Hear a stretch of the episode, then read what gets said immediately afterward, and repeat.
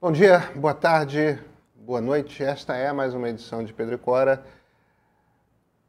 Abrindo-se as portas do inferno. Esse é o nosso tema de hoje. É...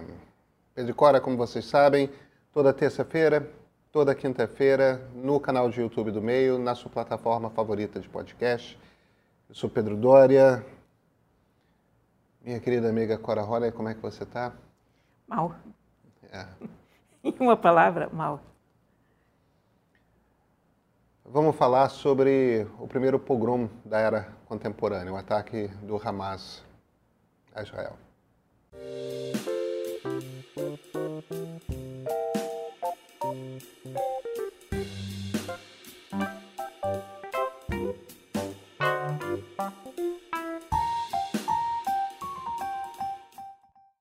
Cora, como é que bateu em você o 7 de outubro?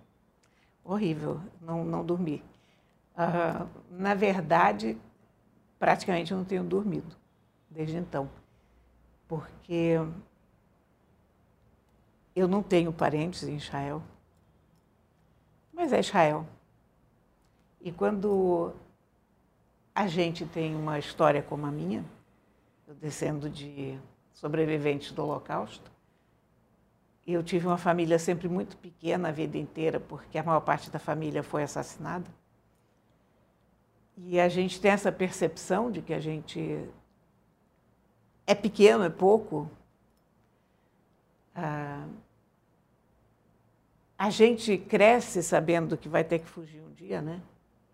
Porque isso faz parte da, da vida da gente, faz parte da minha vida. Olha, você não estuda piano porque o dia que você tiver que fugir, você não vai poder levar teu piano. Então você estuda um instrumento portátil. Eu queria estudar piano, acabei estudando violino.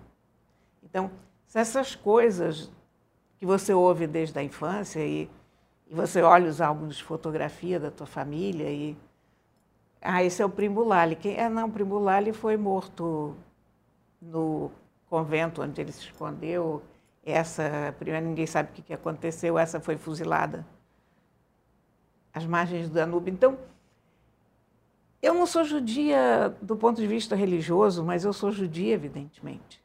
Amanhã, se vier um regime nazista aqui que acabe com os judeus, eu sou a primeira da fila. E então a gente sabe que, que a gente está correndo risco. A gente sabe que Israel é o único porto seguro que a gente tem. É o único lugar que recebe judeus de braços abertos, a verdade é essa.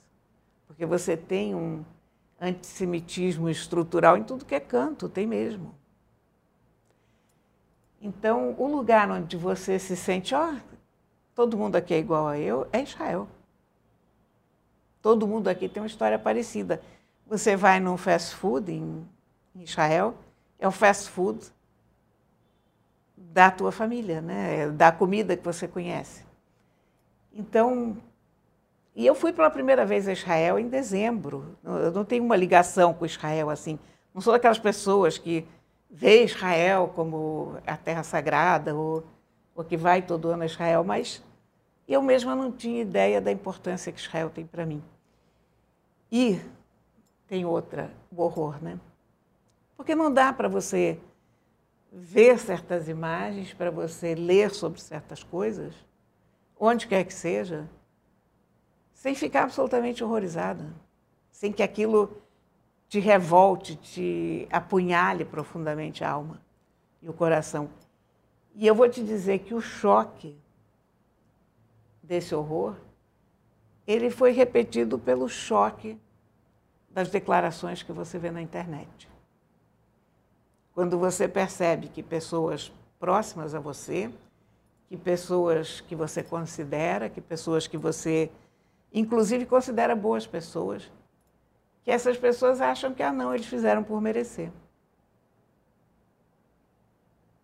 Israel merece. Olha, Israel tem crimes nas costas, Israel está com o pior governo de todos os tempos, Israel foi, tem sido conduzida de uma forma tão desastrosa que não estava preparada para isso. Mas a gente não, não levanta essas bandeiras de protesto quando a pessoa está agonizando no chão. E então, sei lá, cara, eu ainda não me recuperei. Eu, se é que eu vou me recuperar algum dia. E percebendo perfeitamente que eu não tenho do que me recuperar em comparação com as pessoas que estão lá, né? É horrível.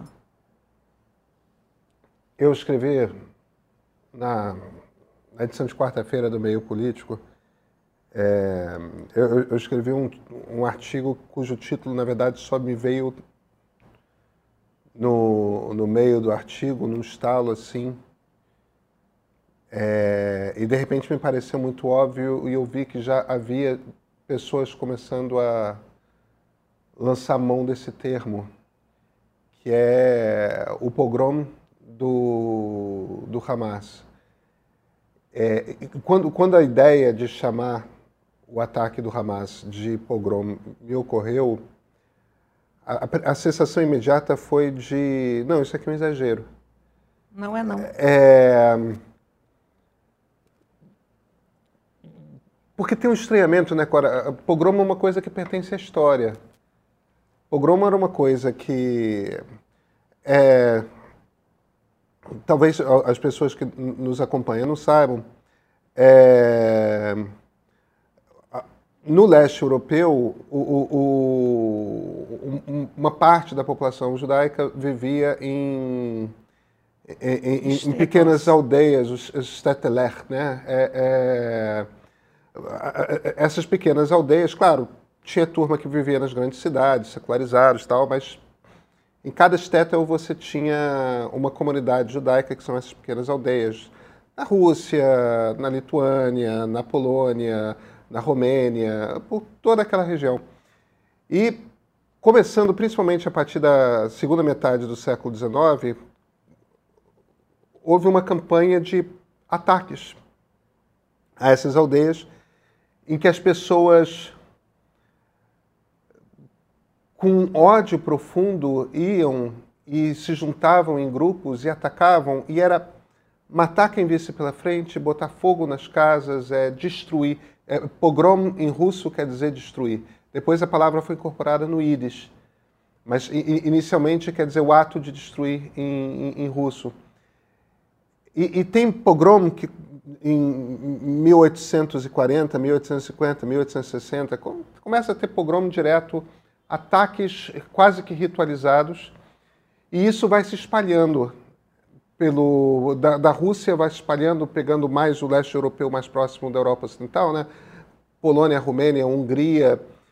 O, o, os pequenos pogroms eram de matar 30, 40 pessoas. Os grandes pogroms eram algumas centenas, 400, 500 pessoas. É, eu não sabia, a, a, a Noite dos Cristais, em 1938, na Alemanha, que é aquele momento que sai se destruindo todas as lojas de judeus e, e casas de judeus, aquilo é considerado um pogrom. É. É, os últimos pogroms, um é em Alepo e outro é no Marrocos, quer dizer, na Síria e no Marrocos, é de 1947. É... Por que, que 1947 é um ano chave? Porque no fim de 1947, início de 1948, nasce o Estado de Israel. Mas, em essência, se a gente pudesse definir o que, um pogrom é, e o Holocausto nasce dos pogroms, se a gente pudesse definir o que, um pogrom é, é um grupo de pessoas se junta para atuar com terror contra uma população judia desarmada, desamparada, sem condições de se defender. O objetivo é matar, o objetivo é destruir propriedade e o objetivo é expulsar de onde estão. Fazer com que aquela, aquela aldeia deixe de existir, aquele lugar deixe de existir. É, é, é, é infligir terror a ponto de. Em essência, o que, o que aconteceu no sábado 7 de outubro foi o primeiro pogrom porque é exatamente é. o que um pogrom é. É o primeiro pogrom desde a fundação de Israel. Eu usei essa palavra. Eu escrevi a minha coluna de, de quinta-feira sobre isso. Claro, não, você não pode escrever sobre outra coisa, né? quando acontece alguma coisa assim. E eu, por acaso, falei que aconteceram os pogroms em Israel, porque foi a palavra que me ocorreu usar. E eu acompanho um, um cartunista maravilhoso no Instagram, se chama Joan Sfar, é francês. Ele é francês, ele é neto de franceses, ele, mas é judeu. E ele escreveu no domingo uma coisa impressionante. Quer dizer, uma coisa que me impressionou, não era uma coisa impressionante, mas ele, ele falou uma frase que, com que eu me identifiquei muito. Ele diz: toda vez que eu ouso falar em Israel, me acusam disso ou daquilo. E a chave é esse verbo ousar, sabe? E eu me dei conta, a gente não tem coragem de falar de Israel, porque falar de Israel é destampar um barril de ódio, sabe? Um caldeirão de ódio. Então, eu me dei conta também do quanto a gente cala, do quanto a gente não tem coragem de falar, porque a gente não quer. A gente não quer encarar o ódio que, entra, que vem automaticamente. Porque quem tem as nossas profissões, a dos FAR, a minha, a gente está nas redes sociais, a gente circula num universo que é basicamente, ideologicamente, do centro à esquerda. E a esquerda há o consenso de que pode-se esculhambar Israel, que pode-se comemorar qualquer massacre que haja em Israel. Que é uma coisa muito curiosa, né? porque todo mundo faz de conta que o antissemitismo não existe. Que, ah, não, eu sou, sou contra o Estado de Israel, mas eu não sou antissemita. E aí, quando você é judeu, você diz: olha, isso é antissemitismo, apontando para uma coisa ou outra qualquer. Ah, você não pode falar porque você é judia. Então, é uma coisa bizarra, porque se há um ato racista e um negro ou uma negra condenam, todo mundo presta atenção. Se há um ato machista, uma mulher protesta, todo mundo presta atenção. Mas quando você denuncia um ato de antissemitismo, todo mundo diz: não, você não, você não vale porque você é judia. Então tem isso. A gente acaba não falando. A gente deixa um vácuo de, de explicações e de, de defesa de Israel. Até porque nós que estamos exatamente nesse lugar, centro-esquerda, nós não concordamos com o governo de Israel. É muito difícil você defender Israel, virem 500 pessoas te atacar e atacar Israel, e você tem que começar a explicar que, olha, Israel é uma coisa, o governo é outra, o povo israelense é uma coisa, o governo é outra. Você é, é, aquela coisa assim, ah, mas e a Palestina? A Palestina tem que existir. A Palestina tem que existir, é óbvio. Tem que se criar o país Palestina, claro. tem que haver um acordo de paz, tipo, tá, é, sim. Isso se sabe. É, é Agora, não, quando... não, estamos discutindo isso. Mas é impossível ser a favor da Palestina e, ao mesmo tempo, ser a favor do Hamas. É impossível Porque o Hamas é o principal opressor da faixa de Gaza. É, é, mais do que isso. O propósito do Hamas. É destruir Israel. Isso, isso, é declarado. Pois é, isso é declarado. O propósito do Hamas é impedir o acordo de paz, porque se houver um acordo de paz, um acordo de paz quer dizer hoje a criação de dois estados, Israel e Palestina. E o propósito do Hamas é que toda a região se torne uma região livre de judeus. Eles falam isso no estatuto deles, é uma coisa declarada, não é uma coisa é um, o Hamas é um projeto antissemita, é um projeto que para eles não tem importância palestinos sofrerem, não tem importância é, é, palestinos morrerem, porque a missão número um de um palestino, isso tudo, Cora, é que eu li hoje o estatuto de fundação do Hamas, que jamais foi, é, que, que, que, ainda está válido e, e que movimenta toda a sua missão. O propósito número um de todo palestino é expulsar os judeus da região. O propósito número dois de todo árabe é expulsar todos os judeus da região. O propósito número 3 de todo muçulmano é expulsar os judeus da região. Quer dizer, a missão do Hamas não é a melhoria de vida do povo palestino, a missão do Hamas não é faz, arranjar uma maneira de trazer paz para a região.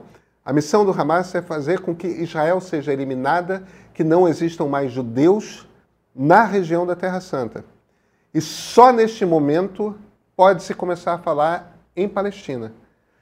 Quer dizer, quando as pessoas dizem, tentam fazer uma relação entre o ataque brutal do sábado com a opressão dos palestinos, essa relação não existe, porque não existe na cabeça do Hamas. Porque o objetivo do Hamas é, não importa se vai demorar 50 anos, não importa se vai demorar 100 anos, não importa se vai.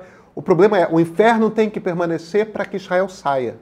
Enquanto Israel não sair, que impere o inferno.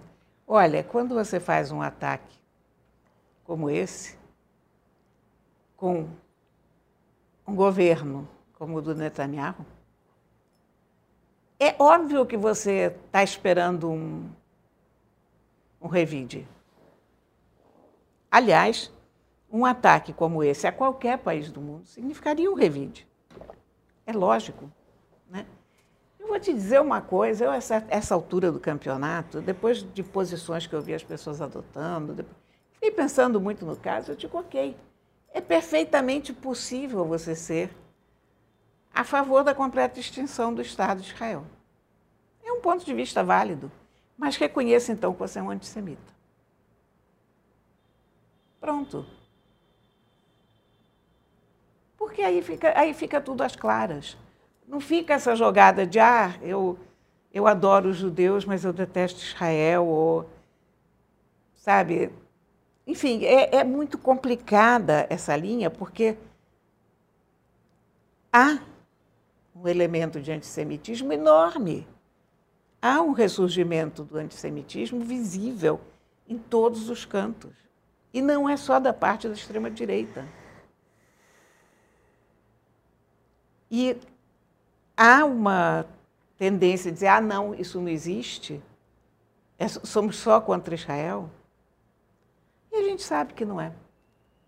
E a gente sabe que as pessoas não estão realmente preocupadas com a Palestina, que a Palestina é uma questão secundária, que o bem-estar dos palestinos é uma coisa secundária, porque não há essa revolta em relação a outros povos oprimidos.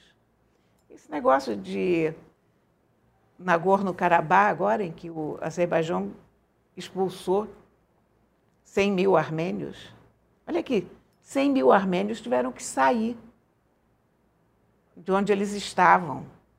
São famílias inteiras tiveram 24 horas para deixar suas casas. Você leu alguma coisa sobre isso?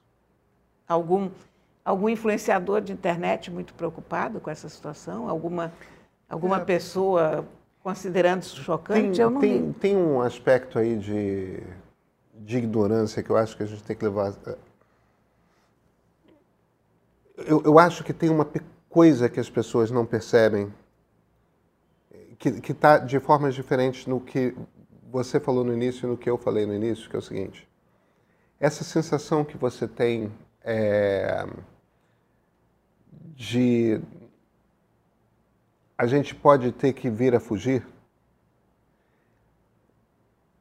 Eu, eu tenho a impressão que. Eu, eu, eu compreendo 100% o que você está falando. A minha impressão é que 90% das pessoas não entendem o, o, o que é ser judeu. Não. É, o fato de que é, são dois mil anos de perseguição, são, são dois mil anos de ser errante. É, a, a, expressão judeu errante não é uma expressão que existe à toa. É, a, a, a, expressão diáspora, que é uma expressão que nasce junto com o judaísmo, é, é, é engraçado, várias dessas expressões ligadas ao racismo mais profundo, a expulsão da sua terra, diáspora, é, genocídio, é, esses termos que depois viraram termos usados em diversas circunstâncias para tratar de diversos povos, eles surgem no vocabulário para tratar de judeus. É, essa perspectiva de que o ódio aos judeus é um troço que vem num crescendo na história europeia. Tem, tem as grandes explosões de ódio, como a Inquisição, é, tem as menores, que são o dia a dia de ser judeu na Europa ao longo de toda a Idade Média, ao longo da Idade Moderna, até que chega o ponto em que começam os pogroms. Dos pogroms, pum, tem o Holocausto. Aí o Holocausto, um troço que ao matar 6 milhões, é, e, e, as pessoas eu acho que não têm o, o, quanto que elas têm noção disso, havia 12 milhões de judeus na Europa. Matou-se metade de uma etnia. É, aí o mundo percebe que é fundamental criar um Estado é, em que é o Estado que é seguro. E, e, e, isso é uma outra coisa sobre a qual a gente não está falando, que é o seguinte: ataque terrorista, explode uma bomba, mata. Israel sempre lidou com isso. Tentativas de invasão por exércitos estrangeiros, desde 47. A Guerra da Independência é isso. Sim. Agora, é a primeira vez que tem um pogrom, que tem um ataque, que um monte de gente entra e sai matando, num raio de vários quilômetros, uma, uma, uma quantidade grande de pessoas. Foram é, mais de 700 mortos nesse, nesse ataque. É, como Israel é um país ali cinquentão, é, sessentão, não cai na cabeça das pessoas, setentão já. 75 anos. 75 anos. É, não cai na ficha na cabeça das pessoas que, gente, são dois mil anos de história, meio século não resolve esse troço. E, e, e, esse antissemitismo, essa coisa de você não reconhecer que judeus pertencem à Judéia, é, é, é, de que aquela é a terra dos judeus, não é terra só de judeus. Tem muitos povos ali, evidentemente. Tem o Velho e o Novo Testamento inteiro sobre a confusão de povos que são. Mas essa coisa de o que, que estar expulso daquela terra quis dizer durante dois mil anos. E o quanto que isso deixa uma marca profunda em todo mundo que é judeu, porque todo mundo é criado com esse medo que é um medo. É um medo atávico. E na Bíblia, o que, que os judeus estão fazendo? Fugindo. O tempo todo. Dos egípcios, o tempo né? todo. O... Eu, eu, falei de dois mil anos porque eu estou contando da queda do tempo é, para cá, de Roma para cá. É, não, Na sei. verdade, foi é... antes. É, é, muito complicado. Tem, tem uma piada que é muito engraçada, que eu vi uma vez um cara dizendo, Olha, eu sei que nós somos o povo, o cara, o, o judeu. Não, isso é do Teve, eu acho. É, é, o Teve é do, do violista do telhado. É Mas não dava para escolher outro é, povo. Eu sei que nós somos o povo escolhido, mas não dá para escolher outro, não. Aliás, o violinista no telhado é a história de um pogrom. É a história de um pogrom. E, e, e ao final. Eles vão cada um para um canto. Uns vão para a Europa, uns vão para a é. América e uns vão para a Terra Santa. Olha, eu, eu vou te dizer, eu não sei o que vai dar isso. Eu não sei como se conserta esse ódio todo. Eu não sei como lidar com gente fazendo manifestação comemorando pogrom. Eu também não sei como lidar com gente dizendo que tem que matar todo mundo de um lado e de outro, porque a saída não é essa. Mas, cara, é muito complicado. E para quem é judeu e para quem é judeu, como eu sou, que não, não, não é uma coisa religiosa, eu não vou à sinagoga ali encontrar todo mundo e. Sabe, eu sou, eu, eu sou uma pessoa, eu sou uma brasileira, basicamente. Eu sou uma brasileira tem uma carga genética, cultural, que eu não posso evitar. Como o João Asfar é francês, mas tem essa carga genética e cultural que ele não consegue evitar e a gente fica essa, nessa situação de cada vez que a gente escreve uma coisa, a gente encara uma onda de ódio gigantesca porque as pessoas não estão nem dispostas a conversar.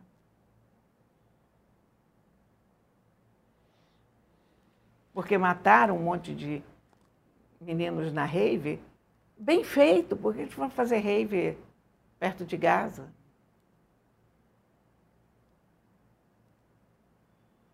É isso, quer dizer, eu não sei lidar com esse tipo de reação.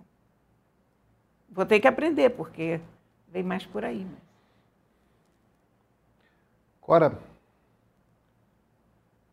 a gente se vê na terça?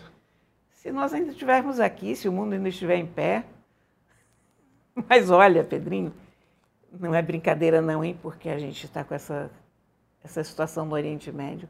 A Ucrânia continua onde sempre esteve, lá com a Rússia. A China está só de olho e tem Taiwan ali do lado. não é só uma pequena questão ali entre vizinhos, sabe? Eu sei. Até terça.